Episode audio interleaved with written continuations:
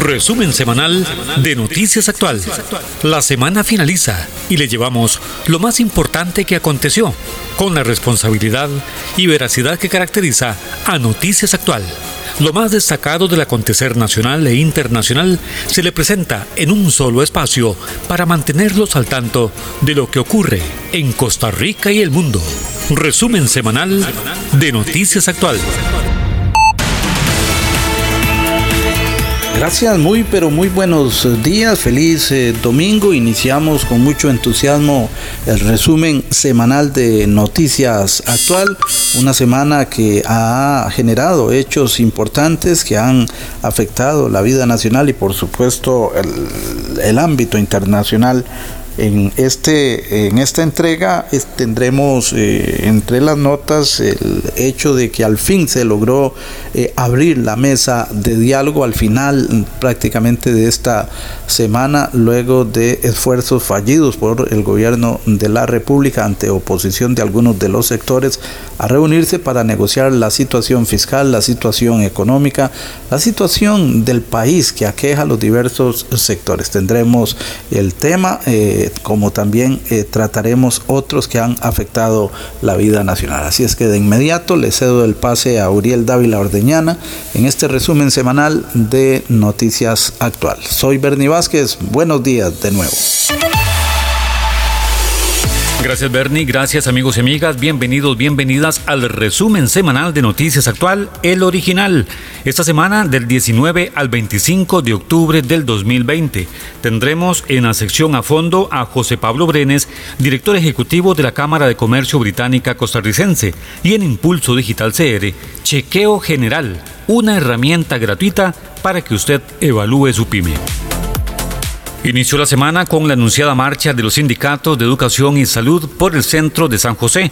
Sin embargo, otra manifestación salió desde el centro de Punta Arenas. Se trató de los pescadores quienes se dirigían desde muy temprano hacia la Asamblea Legislativa, pese que tuvieron un encontronazo con otros pescadores que discrepan en cuanto a la aprobación del proyecto de ley sobre la pesca mediante el método de arrastre. El proyecto finalmente fue aprobado esta semana. Sin embargo, el tema no concluye, dado que mientras algunos consideran que nuevamente se les devuelve la posibilidad de favorecer a muchas familias que por años han extraído camarón como principal fuente económica, otros argumentan que el método de arrastre genera un enorme perjuicio al hábitat dado que atrapa múltiples especies marinas que no son objeto de pesca y por tanto atentan contra existencias de las especies. Entretenimiento, opinión, deportes y noticias. Radio Actual 107.1 FM, cubriendo todo el territorio nacional, llegando también a Nicaragua y Panamá. Radio Actual, la FM de Costa Rica. El día lunes, en el acostumbrado informe epidemiológico sobre el COVID-19, las autoridades del ramo informaron que entre el domingo y el lunes hubo 1.561 casos nuevos, de ellos 929 el domingo y 632 el lunes, con los que se sobrepasó la cifra de 97.000 casos desde que inició la pandemia en nuestro país el pasado 6 de marzo. Esta semana se llegó a más de 100.000 casos de contagio. También a principios de semana hubo siete menores internados en el Hospital Nacional de Niños por COVID-19 y varios funcionarios del ámbito de la salud perdieron lamentablemente la batalla contra este mal al ser contagiados en plena acción por salvar vidas. Resumen semanal de Noticias Actual, el original en la sección de A Fondo. El día de hoy, una entrevista con José Pablo Brenes, director ejecutivo de la Cámara de Comercio Británica Costarricense, y en Impulso Digital CR, Chequeo Digital, una herramienta gratuita para evaluar su pyme en línea. Continuamos con más información en el resumen semanal de Noticias Actual. Los diputados apretaron el acelerador para aprobar el proyecto de ley que permitiría una reducción del 50% a más del 80% de los propietarios de vehículos en cuanto al pago de marchamo. Sin embargo, conforme avanzó la semana y según criterio de algunos legisladores, el Poder Ejecutivo metió sus manos para impedir la aprobación pese a que recientemente el presidente expresó que estaba de acuerdo en dicha disminución. Un brote de COVID en el nuevo edificio de los legisladores hizo que, al momento de empezar a definir el proyecto, tuvieron que prácticamente evacuar la estructura. Ahora queda una debilitada posibilidad de conocerlo nuevamente el próximo martes para eventualmente darle primer debate y garantizar su aplicación, con un segundo debate el jueves de la semana que se avecina. Continuamos con más información en el resumen semanal de Noticias Actual. Y es que hablando de proyectos en el Congreso, el presupuesto ordinario de la República para el próximo año entró a discusión primero en la Comisión de Hacendarios con cientos de argumentos que impidieron su avance fluido ante un evidente interés de la oposición de hacerle reducción importante a prácticamente todas las instituciones del gobierno, el Ejecutivo, a través de su ministro de Hacienda, Elian Villegas, quiso congraciarse al manifestar que realizarían un recorte a dicho presupuesto nacional en el orden de los 150 mil millones de colones, pero que lo aplicarían en enero del próximo año. Sin embargo, los 11 diputados de la Comisión de Análisis continuaron viendo las múltiples mociones que se plantearon para algunos como maniobras dilatorias para evitar la reducción multimillonaria planteada. Pese a los esfuerzos, solo al Ministerio de Cultura se le logró rebajar poco más de 4 mil millones de colones. Sin embargo, el análisis continuará en los próximos días, dado que sigue sin aprobación. Gracias por estar en nuestra sintonía. Escucha usted Radio Actual 107.1 FM con espacios de opinión, deportes, noticias y humor. Somos la FM de Costa Rica. Este es el resumen semanal de Noticias Actual. Una segunda condena al Estado por inacción o falta de intervención oportuna respecto a los bloqueos que provocaron gran caos semanas atrás en el país, emitieron los magistrados de la Sala Cuarta Ahora se señalan por esta deficiencia al ministro de Seguridad Michael Soto, el director de Tránsito Germán Marín y el ministro de la Presidencia Marcelo Prieto. Todo esto luego de que un ciudadano de apellidos Delgado argumentó que durante más de dos semanas tuvo serios contratiempos en su viaje de la casa al trabajo y del trabajo a la casa entre Alajuela y San José, que cuantificó en más de seis horas cada día. Pareciera que la sanción surtió efecto, pues esta semana, durante la noche del miércoles, surgieron nuevos bloqueos en Orquet de Sarapiquí, Pérez Celedón y Paso Canoas, y con excepción de este último, la fuerza pública levantó los otros dos puntos de obstrucción. El caso de Canoas corresponde a otro tipo de problema de carácter comercial. Continuamos con más información. Estamos en el resumen semanal de Noticias Actual. En la sección a fondo tendremos una entrevista con José Pablo Brenes, director ejecutivo de la Cámara de Comercio Británica Costarricense. En Impulso Digital CR, Chequeo Digital, una herramienta gratuita para que usted evalúe su pyme en línea. Y precisamente en relación con los bloqueos, pero directamente sobre sus cabecillas, la acusación que se planteó la semana anterior contra Celimo Guido y otros miembros del llamado Movimiento de Rescate Nacional, un juez emitió resolución tras la petición del Ministerio Público de aplicar medidas cautelares contra Guido y otros seguidores de dicha organización. La Fiscalía planteó que mientras se les procesa penalmente, no podrán asistir a reuniones presenciales ni virtuales cuyo tema fuera los bloqueos. Tampoco podrían acercarse a esos bloqueos en caso de que ocurrieran y no podrían comunicarse con quienes estuvieran relacionados con este tipo de obstrucción vehicular, ni siquiera expresar apoyo a este tipo de manifestación. En una clara y contundente respuesta del juez a la Fiscalía, simplemente consideró inaceptables esas peticiones y dejó en libertad sin medidas cautelares a Selimo Guido y sus colegas. Por nuestra parte, debemos mencionar que la argumentación del Ministerio Público, más que inaceptable, fue prácticamente descabellada, dado que es evidente que pide conductas que atentan contra nuestro sistema de libertades democráticas, como es el caso de la libre expresión no así la instigación para colocar bloqueos.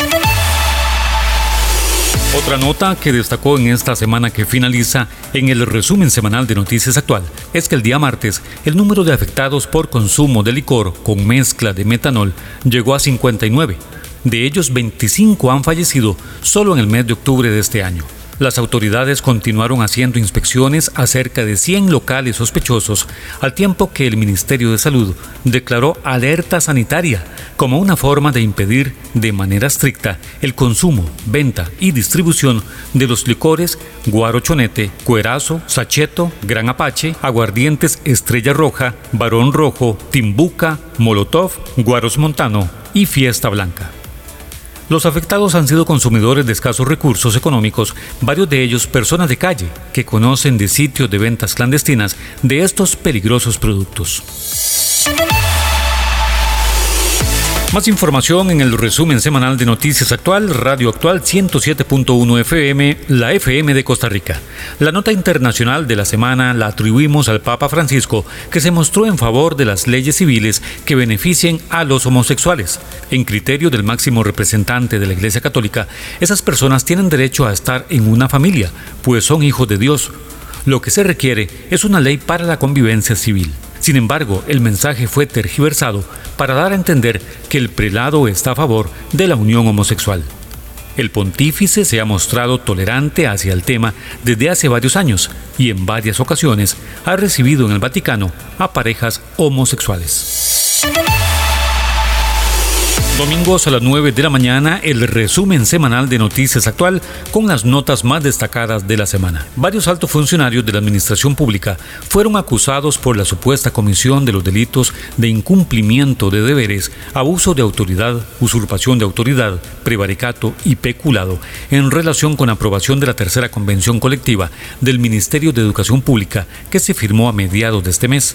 Pese a que las autoridades consideran que no se trata de una nueva convención colectiva, sino que mantiene los mismos acuerdos y por tanto no aumenta el gasto, los opositores señalan que en ella se incluyen cerca de 4.000 nuevos puestos de trabajo que corresponden a las cocineras de los comedores escolares que ahora serán asumidas por el MEP, licencias de hasta tres días por muerte de los abuelos, Semana Santa completa libre y con goce de salario, entre otros beneficios. La denuncia se planteó concretamente contra el presidente de la República, Carlos Alvarado, el viceministro administrativo del MEP, Steven González, y la ministra de Trabajo, Janina Dinarte. Domingos a las 9 de la mañana por Radio Actual 107.1, la FM de Costa Rica, el resumen semanal de Noticias Actual.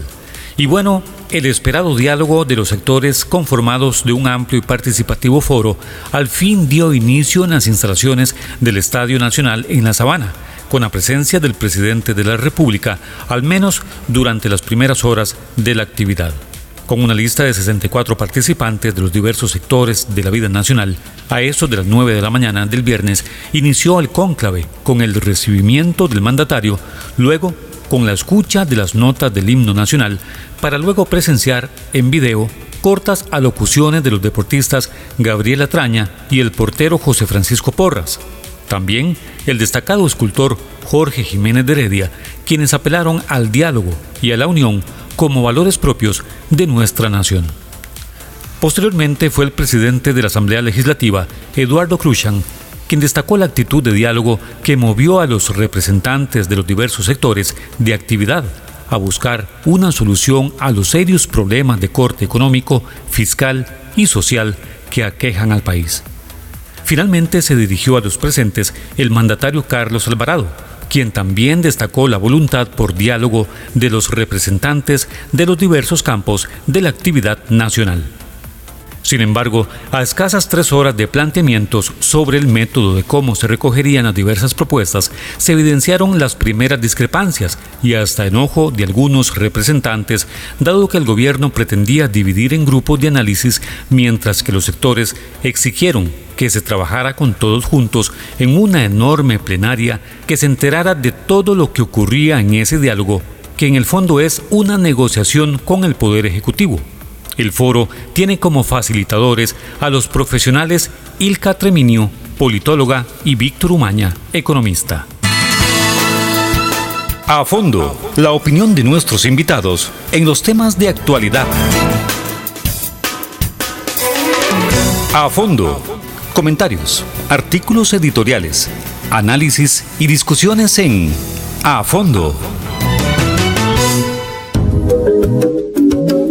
Gracias. Bueno, en efecto, iniciamos a fondo sección del resumen semanal de noticias actual y en esta mañana de domingo eh, tenemos el gusto de tener en estos micrófonos a José Pablo Brenes, él es el, director ejecutivo de la Cámara eh, de Comercio Británica Costarricense. Y es que dos temas, uno de ellos que ya hemos tocado en esta sección de a fondo, que ha sido el tema de los vapeadores, pero hay un tema superlativo que se está ventilando, que nuevamente resurge a nivel de Congreso, de la Asamblea y tiene que ver con la trazabilidad de los licores y la intención de colocarles un sello a todos los licores bajo el supuesto de que de esta manera se estaría solucionando ese enorme tráfico ilegal, por supuesto, clandestino de contrabando de licores.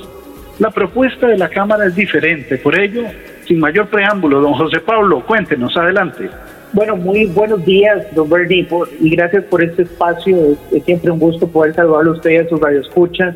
En la Cámara Británica, en Bridgetown, Costa Rica, consideramos que lo que contempla este proyecto de ley, el, el 20.961, que implica el uso de estampillado, no soluciona realmente los problemas de falsificación o de contrabando eh, y mucho menos de adulteración de licor, ¿verdad? Eh, de manera que no contribuye para combatir la creciente problemática que tenemos en este país del mercado ilícito de cigarrillos y de licores. Específicamente en licores, eh, el tema del etiquetado hay que tomar en consideración que esto genera un alto costo para la industria. La misma que es fuente de empleo también y que usted sabe que contempla toda una cadena global de valor.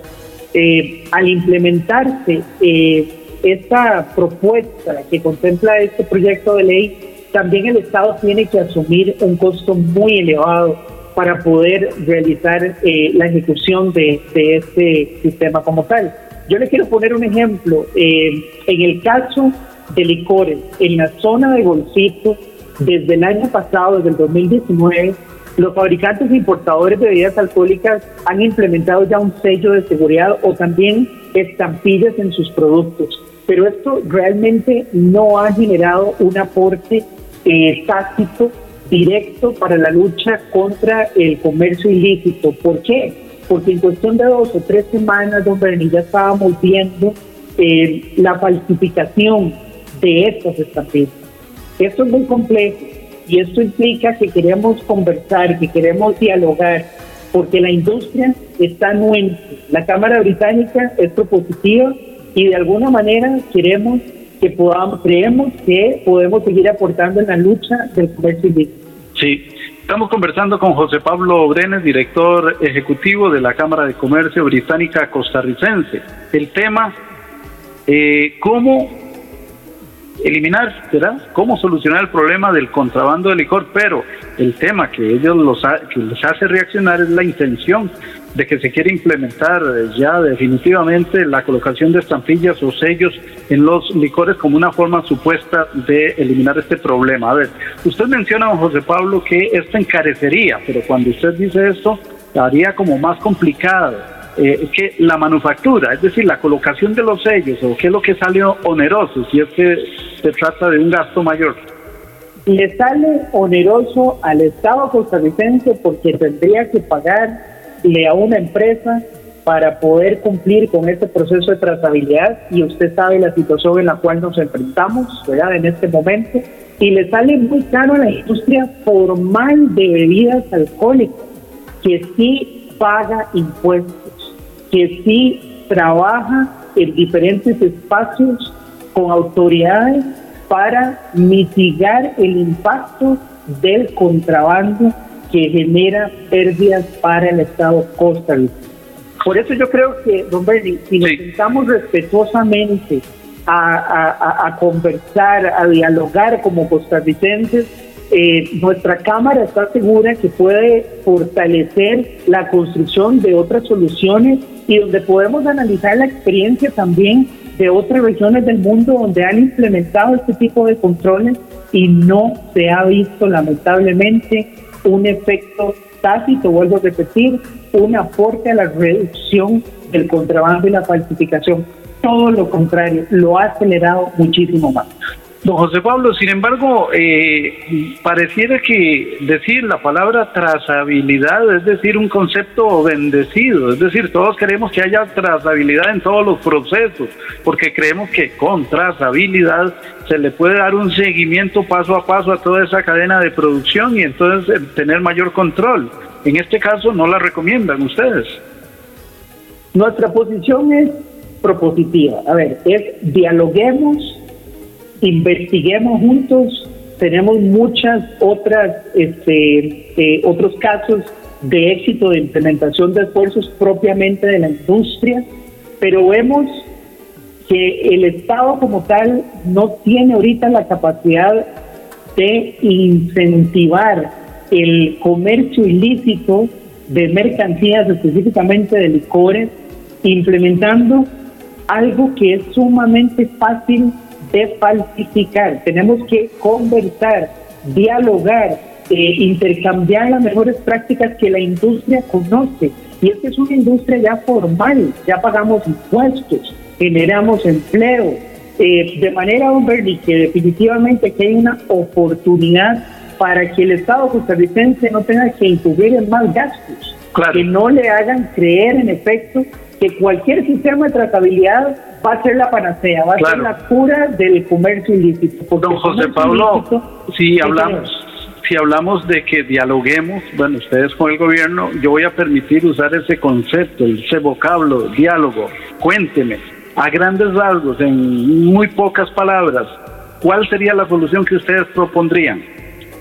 Bueno, nosotros como industria real eh, ya conocemos muy bien eh, al producir este tipo de, productos, ya la industria conoce muy bien y tiene muy bien mapeados dónde están las debilidades en, las cadenas globales de valor. ¿verdad?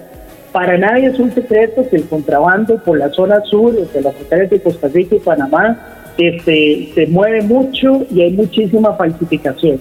De manera que ya sabemos que este tipo de implementación no podría colaborar con eh, la solución. Lo que tenemos que hacer es seguir articulando esfuerzos con la Policía de Control Fiscal, lo hemos venido haciendo también.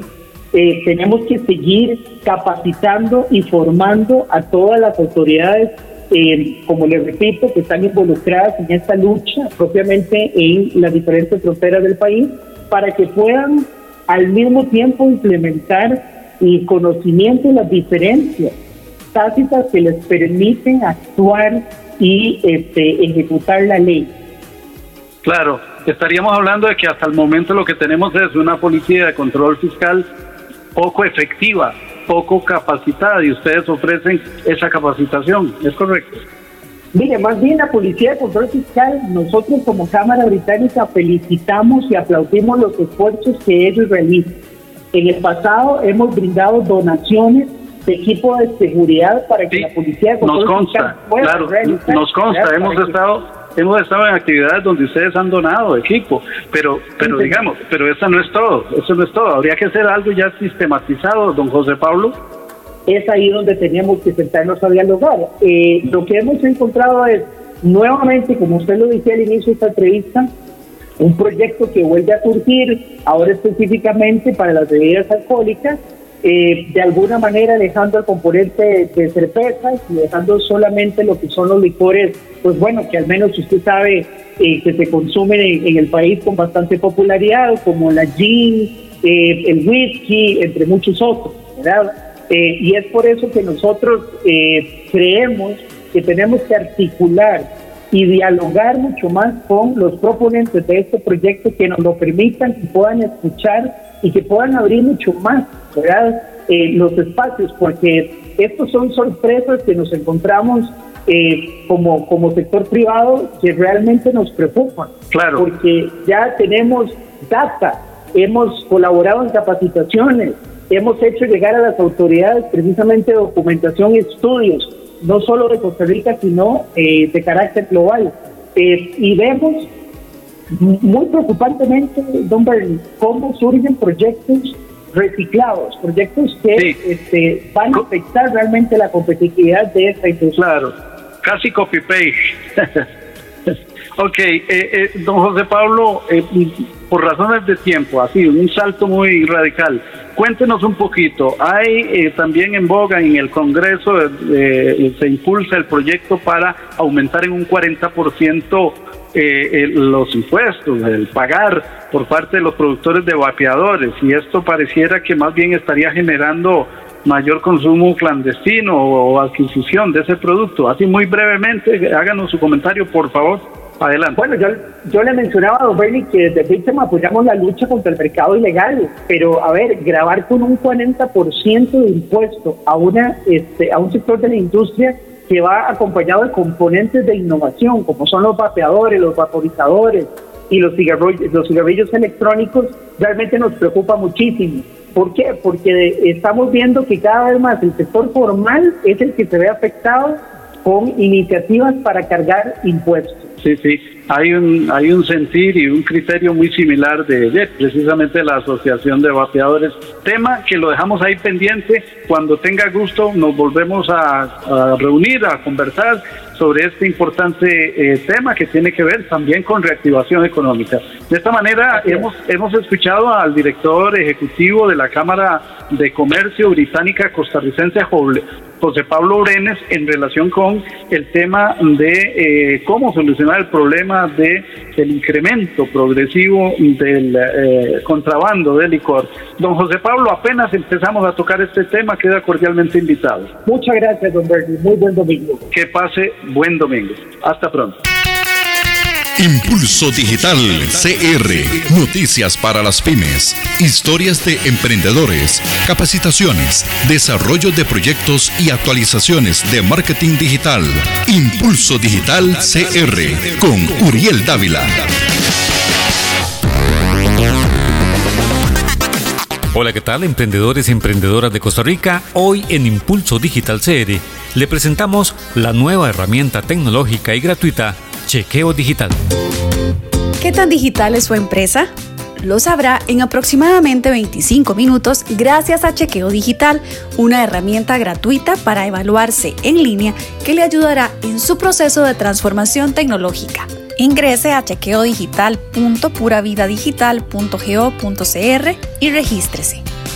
Luego complete el cuestionario y hágalo de forma transparente y precisa para un mejor autodiagnóstico.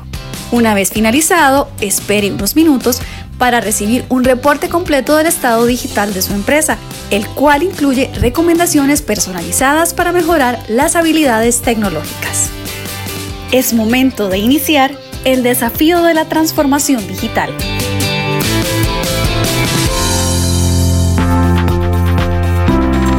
Bueno, con solo un clic es posible conocer ya el nivel de madurez digital de su empresa gracias a Chequeo Digital, una herramienta gratuita para evaluarse en línea con el fin de identificar las fortalezas, debilidades y oportunidades antes de iniciar un proceso de transformación digital.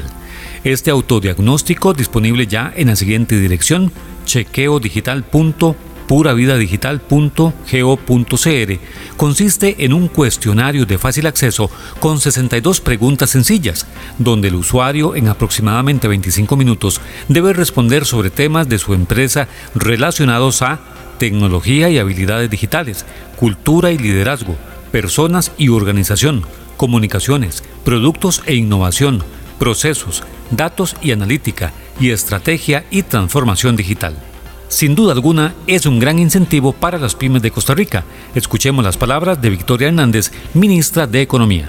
Hola, venimos con buenas noticias para ustedes, las micro, pequeñas y medianas empresas del país y seguirles acompañando y apoyando en estos nuevos desafíos que trajo la pandemia. Como bien lo hemos dicho, los modelos de negocio han cambiado y vamos hacia una transformación digital a pasos acelerados entonces, hoy ponemos a su disposición una herramienta que se llama chequeo digital. ¿En qué consiste? Es un autodiagnóstico en línea que me va a enseñar fortalezas y debilidades. ¿Para qué? Para alcanzar nuevas regiones del país, promocionar mejor mis productos, hacer una red de aliados o proveedores, pero sobre todo para vender más. ¿Cómo la logramos? Gracias al esfuerzo entre el Ministerio de Ciencia, Banco Interamericano de Desarrollo y nosotros en el Ministerio de Economía. Como verán, seguimos inquietos, buscando más y mejores soluciones para ustedes y acompañarles en esta gestión empresarial que, como bien lo he dicho, tenemos, nos trae un mundo de oportunidades, pero realmente tenemos que estar todos en sintonía. Muchas gracias. Como resultado del autodiagnóstico, el sistema determina el nivel de madurez digital de la empresa, detallando si se encuentra en estado inicial, novato, competente, avanzado o experto. Paola Vega Castillo, ministra del MISIT, expresa lo siguiente. En el cambiante mundo de los negocios, las tecnologías digitales son claves para fortalecer las empresas. Y esta tendencia se ha visto acelerada por las condiciones que ha impuesto la pandemia. Por esta razón es que nos complace en MISIT anunciar junto con el MAKE que tenemos a disposición de empresarios y empresarias costarricenses la plataforma Chequeo Digital, la cual pueda ser accedida de forma gratuita para lograr un diagnóstico de la madurez digital de su empresa, así como recomendaciones personalizadas para adoptar estas tecnologías para lograr aumentar su competitividad y lograr obtener todo el potencial de las tecnologías digitales aplicados en sus negocios. Al finalizar el cuestionario, la empresa recibe un reporte completo del estado de adopción tecnológica y habilidades digitales, además de una serie de recomendaciones personalizadas para aumentar el nivel y mejorar. La herramienta Chequeo Digital es implementada por el Ministerio de Economía, Industria y Comercio, el MEIC, de manera conjunta con el Ministerio de Ciencia, Tecnología y Telecomunicaciones, MISIT, gracias al apoyo técnico del Banco Interamericano de Desarrollo, BID.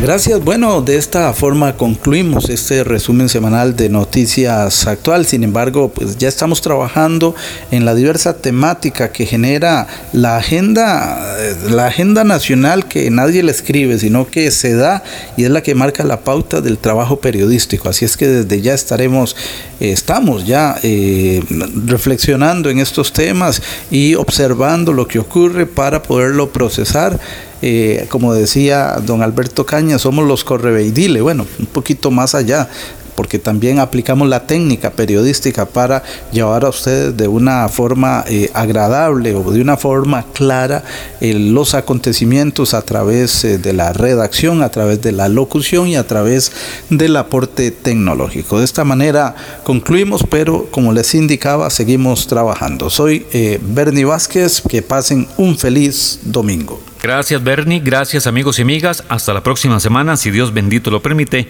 en un nuevo resumen semanal de Noticias Actual. Que la pasen muy bien. Resumen semanal de Noticias Actual. La semana finaliza y le llevamos lo más importante que aconteció, con la responsabilidad y veracidad que caracteriza a Noticias Actual. Lo más destacado del acontecer nacional e internacional se le presenta en un solo espacio para mantenerlos al tanto de lo que ocurre en Costa Rica y el mundo. Resumen semanal de Noticias Actual.